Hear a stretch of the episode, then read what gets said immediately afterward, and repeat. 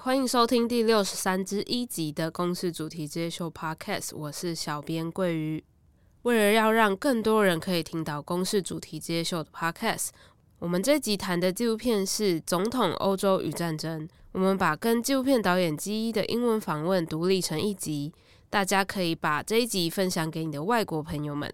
但台湾的听友们也不要先听到是英文就急着要离开哦。在资讯栏的部分，我们会附上中文的翻译字幕稿给大家参考。小编之前有看到有听众的留言说，觉得有字幕稿还是觉得非常不方便对照。没关系，如果是这样的话，小编推荐你可以上公式主题之夜秀的 YouTube 频道，你可以直接看到影像版，那上面也会直接有字幕。在我们这一集跟法国导演基一的专访之中。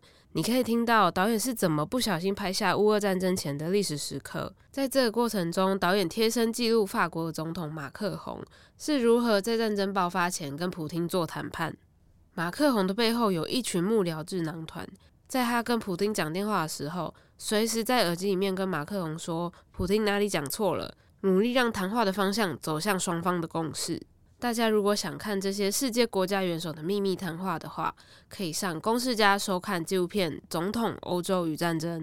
在我们节目正式开始之前，我想要再补充一个部分，在十四分四十七秒的地方，吴倩怡老师有提到，去年十二月德国的前总理梅克尔他承认了明斯克协议是个谎言，只是为了让乌克兰的武装军备换取更多的时间。经过我们的团队查证之后。以下是梅克尔在德国的《时代周报》上的访问原文。Merkel said that the min's agreement has been an attempt to give Ukraine time to build up its defenses。我会把这段路透社的报道连接放在资讯栏里面给大家参考。接下来我们就直接进入跟法国导演基一的正式访问。纪录片《总统欧洲与战争》里，马克宏的幕僚真的生气了。他说：“普丁有胆开战。”却没有胆接电话。西方国家都在尝试跟普丁讲和平，讲得通吗？你要确定呢。今天的主题：如何跟独裁者谈判？与谈人有中研院欧美索卢倩怡研究员汪浩，主持人凯利瓜吉，欢迎大家。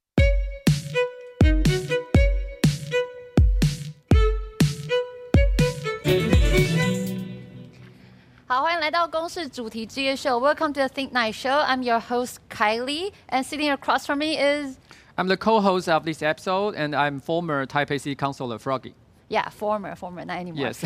but of course, uh, joining us online, we have Mr. Guy Lagache, the director that we of the documentary that we just saw, uh, President Europe and War. Hello. Would you like to say hi to everyone here? Hi.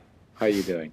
good, really good. Thank you, thank you. We do have a lot of questions to the director. And of course, joining us on the site, we also have two experts. Uh, the first one is Dr. Lu Qianyi. Would you like to introduce yourself? Uh, my name is Qianyi Lu. I'm a political science scientist from the Institute of European and American Studies at uh, Academia Sinica. I work on European politics, um, neoliberalism, inequality, and uh, climate change.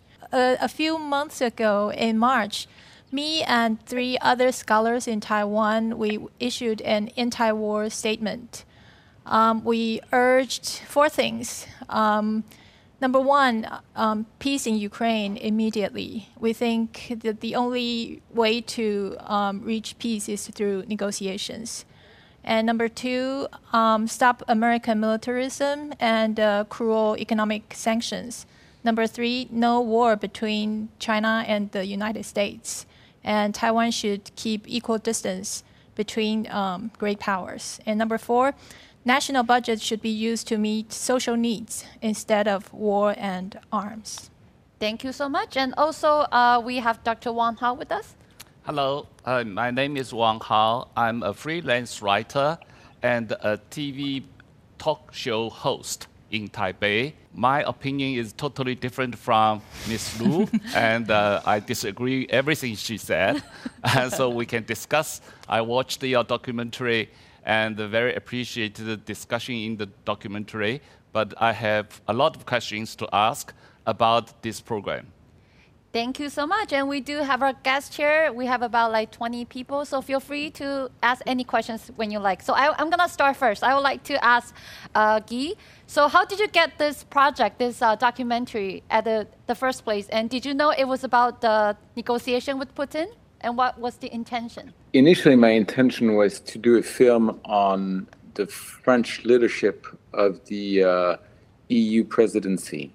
Um, as you may know, the EU presidency rotates every six months, and each of the me- member states, after a six months period, takes over the EU presidency. And between January 1st and uh, June 30th, 2022, France was to lead uh, the EU presidency. And in that respect, I um, wanted to do a film on European issues to uh, basically understand and show how European politics from the inside works and, and develops. So this was my initial project, and this is what I suggested to um, the president's office, uh, which they accepted. And based on that, I started filming, and I started filming uh, in January of 2022, in the first days of uh, January 2022, which were pretty much like 40 days before the war started.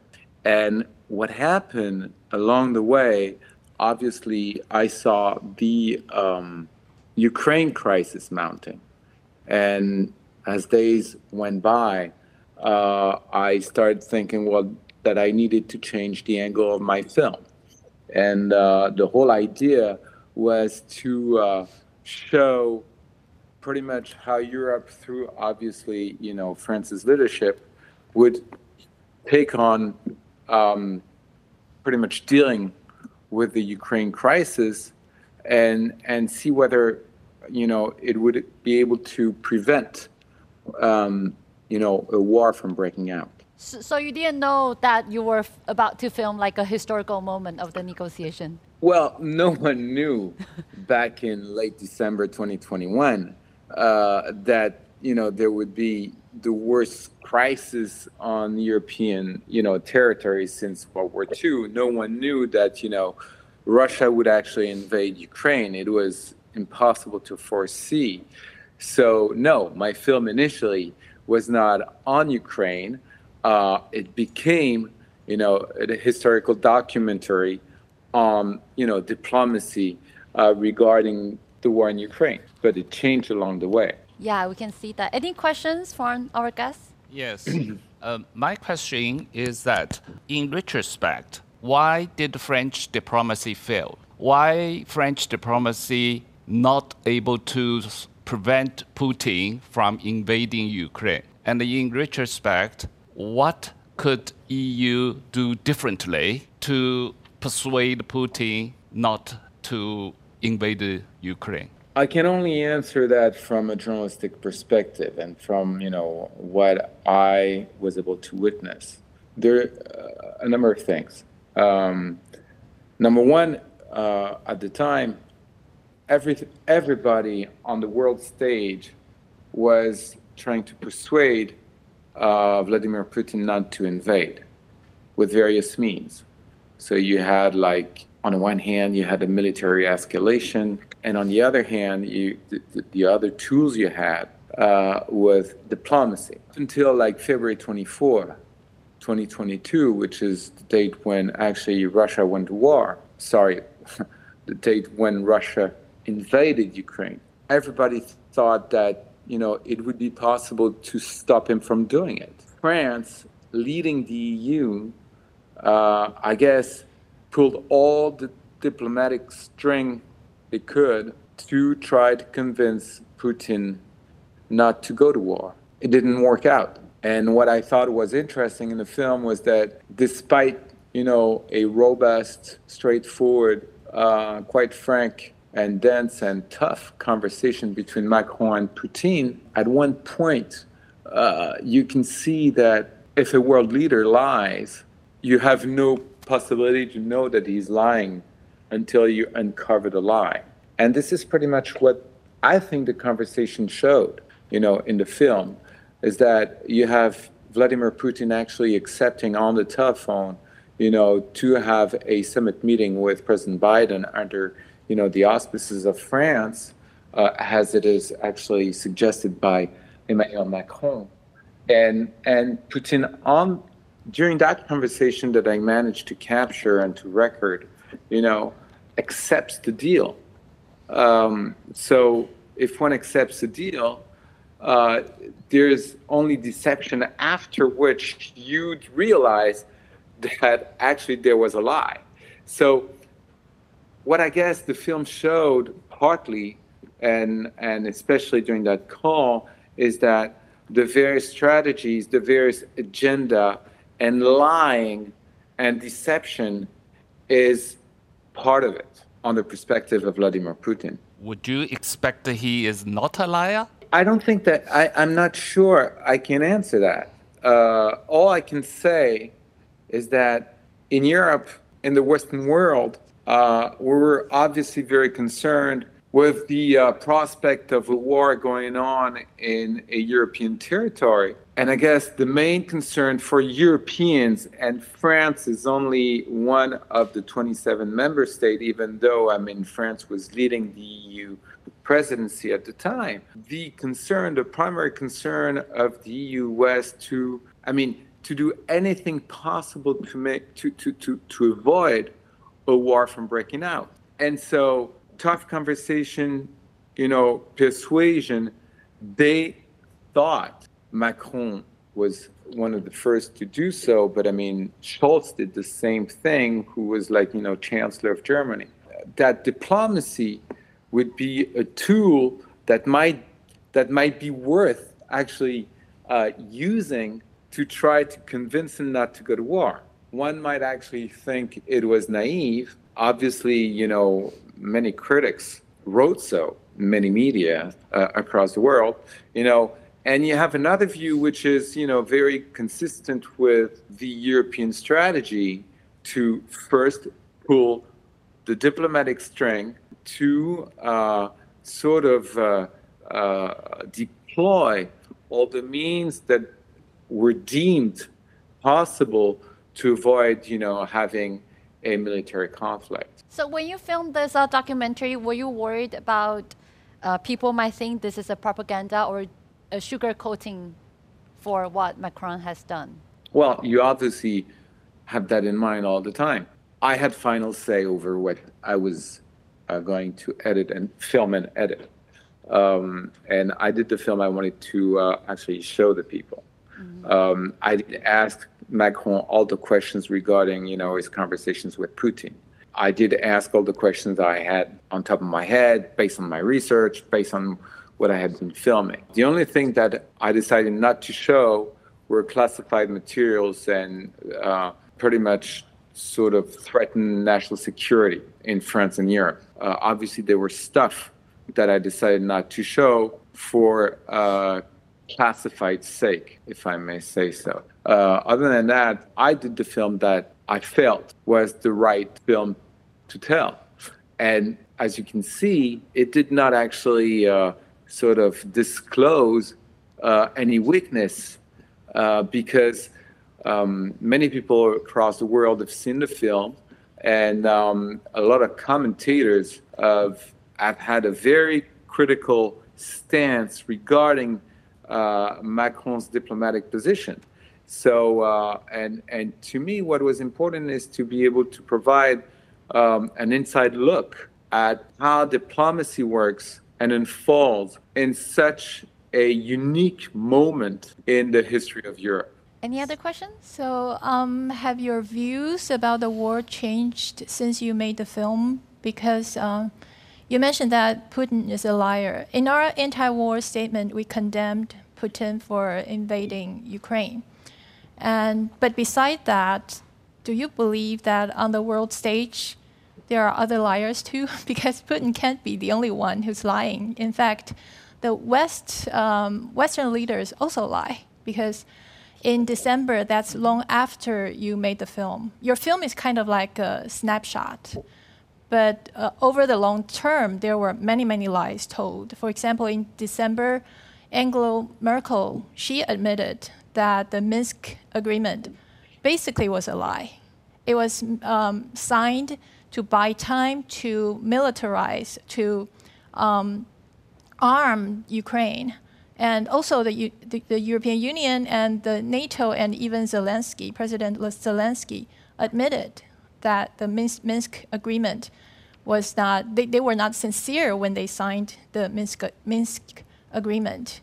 And there were actually signs that uh, Putin, he was the one who was trusting the, the approach of diplomacy, but the West were playing games with him. And other lies include, uh, include um, NATO's promise, or James Baker, the former Secretary of State, or the uh, President Bush, um, President uh, Bush, yeah, they, they, they promised that NATO would not, because after the Cold War, as the Cold War ended, the Warsaw Pact um, dissolved.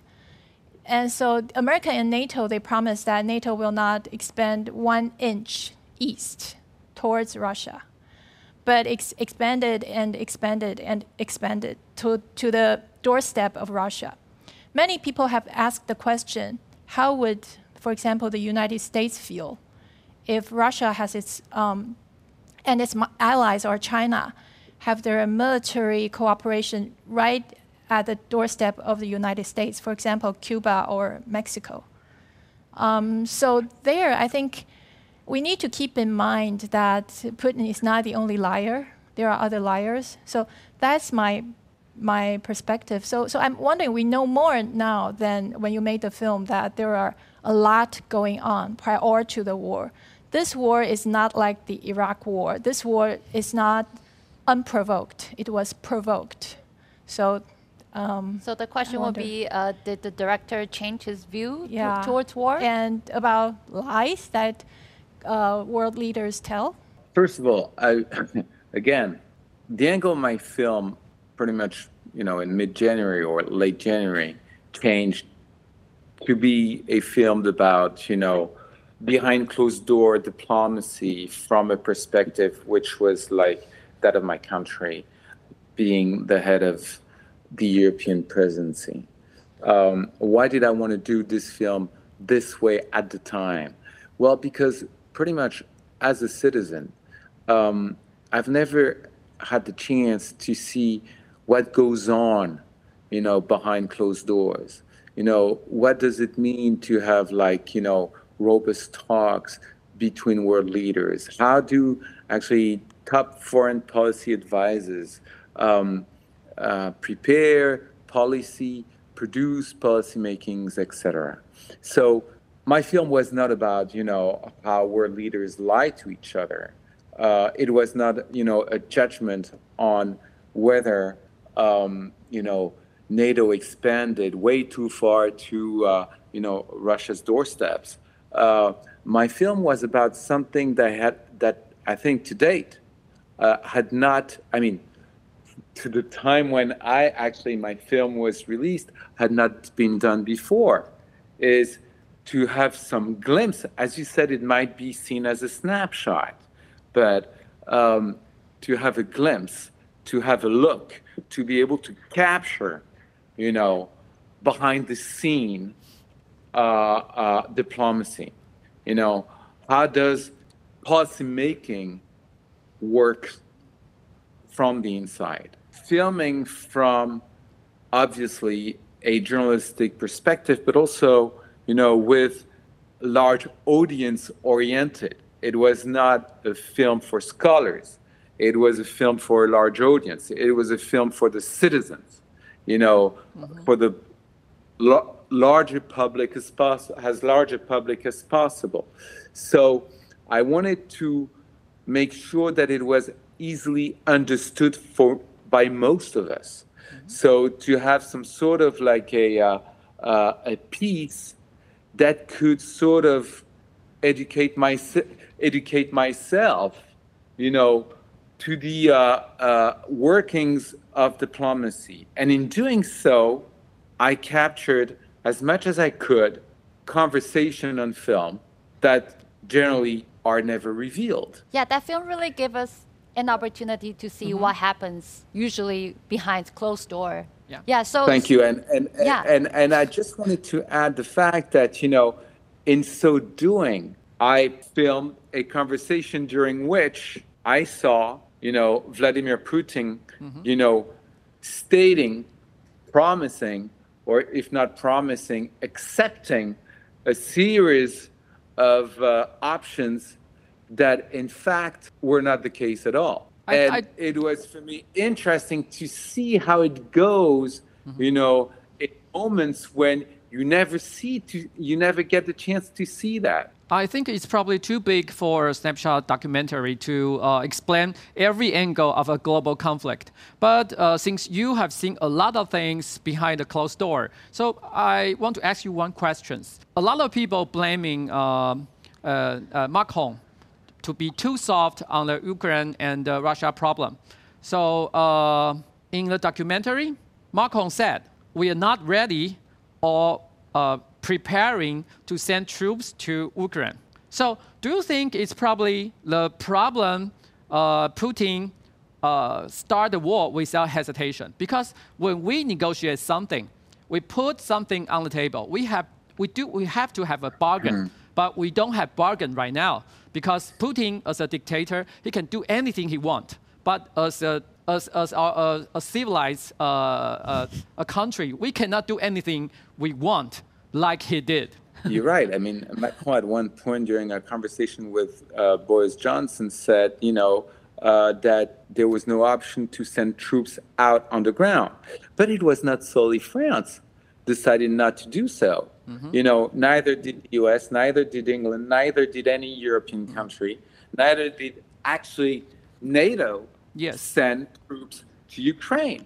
You know, it's been a global position on the part of the West not to actually escalate to the point to um, be involved militarily directly, I mean, uh, by sending troops down to the ground. So um, I don't know how to answer the questions um, uh, only by saying this was a decision actually sort of like made from Washington to Paris to Brussels and to uh, uh, all the world, I mean, the Western capital of, of, uh, of Europe and the US and North America. Um, and this is a decision that was taken because of potential consequences of being drawn into, like, you know, a global conflict, which no country wanted to get involved in mm-hmm. and wanted to be drawn into. Yes, but the problem with this kind of diplomacy is it's diplomacy without a credible deterrence. A diplomacy without a credible deterrence, both economically and militarily, Putin induced Putin to miscalculate it.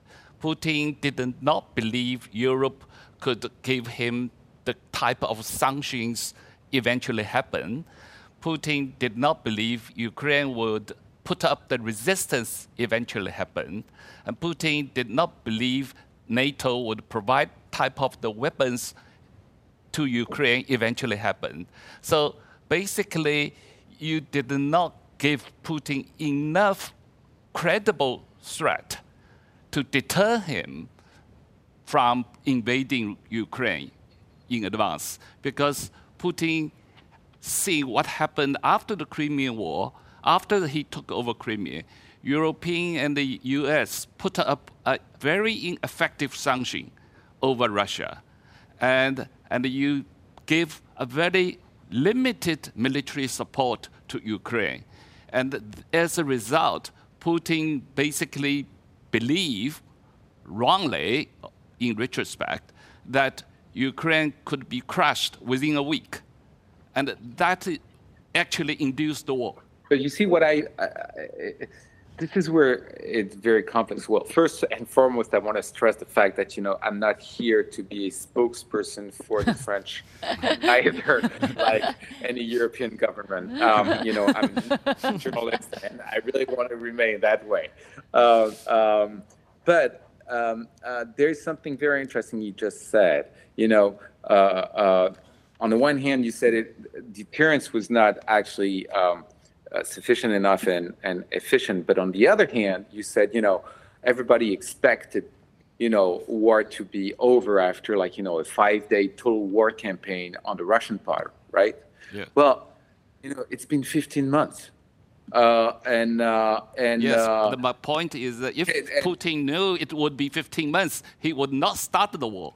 I don't know. You know, I cannot, you know, uh, hypothesize on what would have happened if.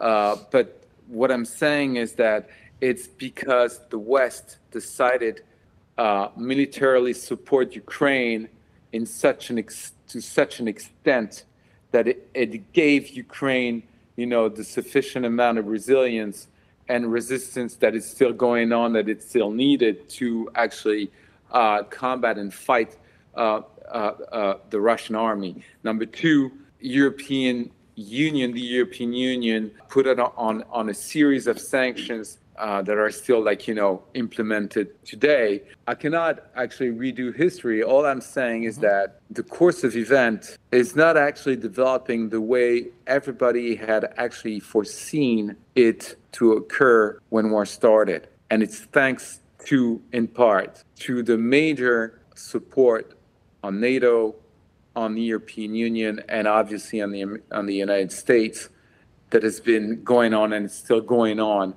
to help Ukraine resist, you know, the Russian invasion. Thank you. In the interest of time, we can take. Oh my God, sorry. Uh, one question. So maybe uh, this person. Sorry, he raised his hand the first time. Uh, hello, director, and thank you for your documentary. And I was very enjoying it. Uh, I wa- I'm uh, currently a student studying law in National Taiwan University, and now I'm also a teaching uh, researching assistant in Taiwan Foundation of Democracy, studying the judicial human rights of China. I want to ask a question because in your film, uh, I didn't see any direct views or direct clues about how French general, pub- how general public in France express about the war and express about the attitude toward the president. So I want to uh, know uh, from you uh, what is the main people think about this war in France and is the attitude changed toward the war and toward their toward their president after this two very tough winter after Russia invades Ukraine. Well, first of all, we were, uh, I mean, the French public um, was like across the world stunned by uh, um, the Russian invasion. Um, one of the things that, you know, France, as well as I guess like most people in the European Union, agreed on was that the European unity managed to form right after the war broke out is something that has been very supported by French uh, public opinion and as well as like you know by European uh, public opinion at large. One clear stance in Europe.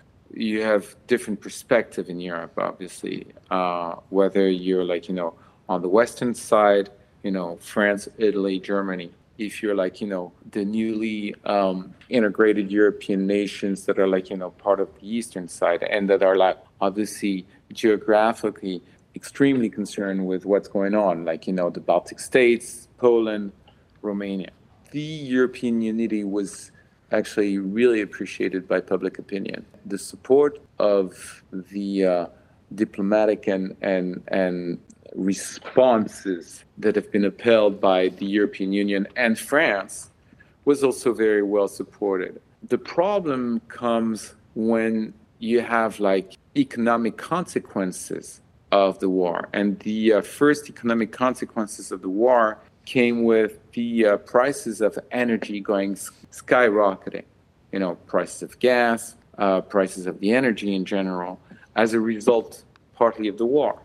And so there had to be some actions taken on the part of the government to tap, you know, energy prices to make sure that it was sustainable for people at large, because this was a major risk, you know, and inflation, which stemmed partly from the the consequences of the war, could have an impact on public opinion. It has not been the case because the government took a number of measures to sort of intervene, to sort of flatten, you know, uh, to a degree, you know, inflation prices. Um, but it was a risk, and it's still a risk. Um, uh, uh, and again, you know, this sort of balance is very fragile. I'm talking about, you know, supporting or not supporting, you know, the French position and the Europe position towards the war. Well, so far, obviously, there hasn't been an involvement of troops, you know, in Ukraine.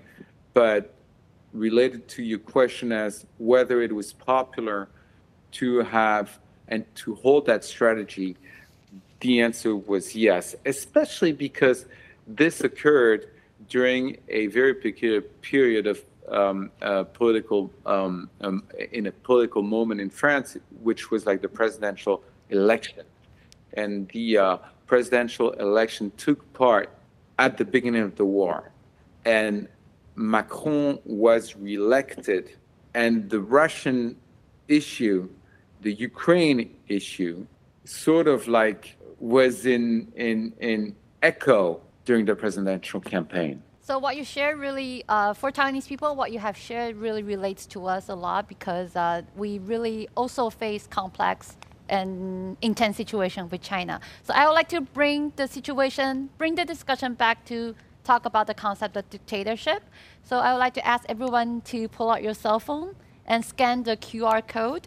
And we're gonna talk about what you think is a dictator. Like who is a dictator? What kind of feature that you think the dictator might have? Please scan the QR code.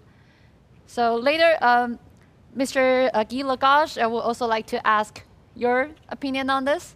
So the question is, what is, what is a dictator? So please feel free to write down anything that you feel like, or you can write down names, write down traits that you think a dictator might have.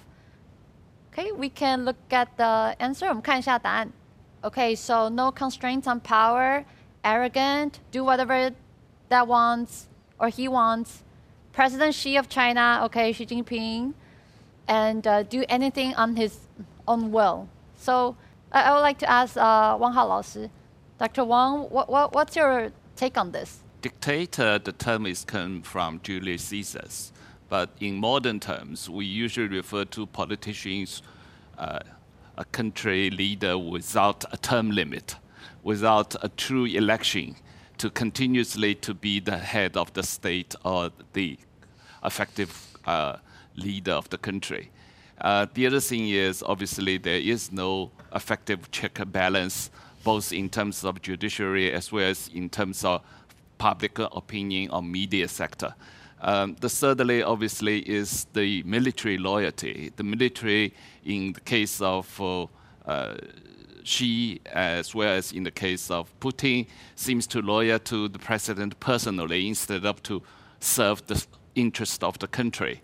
So um, generally, no true election, no term limit, uh, no check and balance, uh, as well as uh, no um, the military loyalty to the state, in, uh, uh, the military loyalty to the dictator instead of to the state. That, that's the three probably most important characteristic of the dictator. Thank you for the academic definition. So, uh, Qian Yi, do you have any take on this? Um, yes. Um, I think we, of course, Xi Jinping is the dictator and uh, Putin is dictator too. But I, I actually I study my area also include um, democracy, and I want to remind everyone that it's sort of like a spectrum. We shouldn't be um, too confident about the way our democracy is being practiced. Yes, we, we have democracy in Taiwan, we have democracy in France, we have democracy in the United States. But we, I want to remind everyone that we are sort of under a type of something like di dictatorship, but it's not one person. It's a class of people. It's the 1% or 2% or 3%. What I mean is when we talk about war, for example, a lot of rich people, including those in the military, uh, in the arms sales, arms dealer, or arms manufacturer, or fossil fuels um, industries, they are actually um, running the show. We don't know what actually was going on. There's very little transparency. so we should be very, very careful with our democracy. and we should not just see it as black and white. Oh, they're, they, they, they have dictatorship and we have democracy, so everything is fine with us and everything is wrong over there. I just want to remind, remind everyone we should be very, very careful. Yeah, of course, we always need to always perfect our system. That's for sure. And Guy, I would like to ask you, what was your takeaway from shooting this documentary? Is there anything that you think you learned from this experience might be helpful for the situation in Taiwan? Well, there are two things. The, regarding the situation in Taiwan, it's very difficult for me to have any comment on on a story that I've not uh, worked on. Um, even though I mean I read, you know, the papers and and and I find it to be very uh, concerning. But um, I'm here expressing myself as a journalist and not as a citizen. Takeaway I had, like you know, from the film was that you know, it might seem stupid for you, but the complexity of policymaking is something that I had studied, I had read, um, I had never actually experienced. And the fact that it's done by human beings, people talking to one another, um, you know, with people interacting with each other, um, and not be not solely on you know uh, Macron versus Putin, but I would say like you know making policy diplomacy is a topic that is of great complexity, and even more so during a major crisis that like the one that we've been you know experiencing in Europe, I guess like the one that is going on in Southeast Asia here in Taiwan. And I find it to be fascinating to to have had the opportunity to pretty much understand the workings of such policymaking.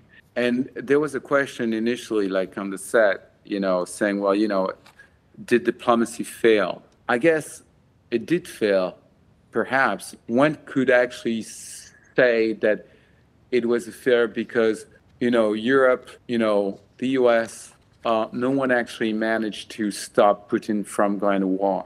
And it's always very interesting to actually be part of an event not knowing the outcome of it. And we always judge an event once it's done. But prior to actually starting to initiating either diplomacy or anything else, you don't know what the outcome is going to be like. And so, based on the strategy you, you, you, you're like, you know, uh, defending and upholding, you're going to, to, to start something not knowing what the result will be. It may seem a bit, you know, simple. I find it to be quite fascinating how, how fragile the workings of politics is. The policy making, how fragile it is to build up policy making.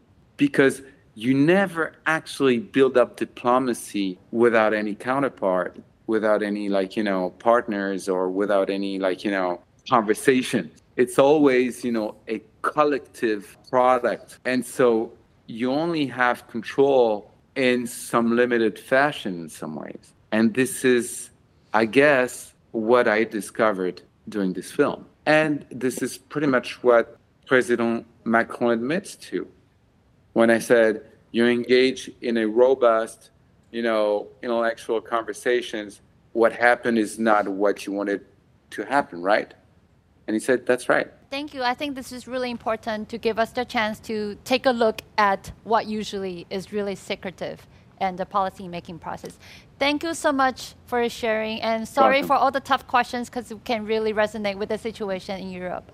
Thank you so mm. much. Thank, Thank you. you very much. bye bye. Have a good day. Bye. bye. aye.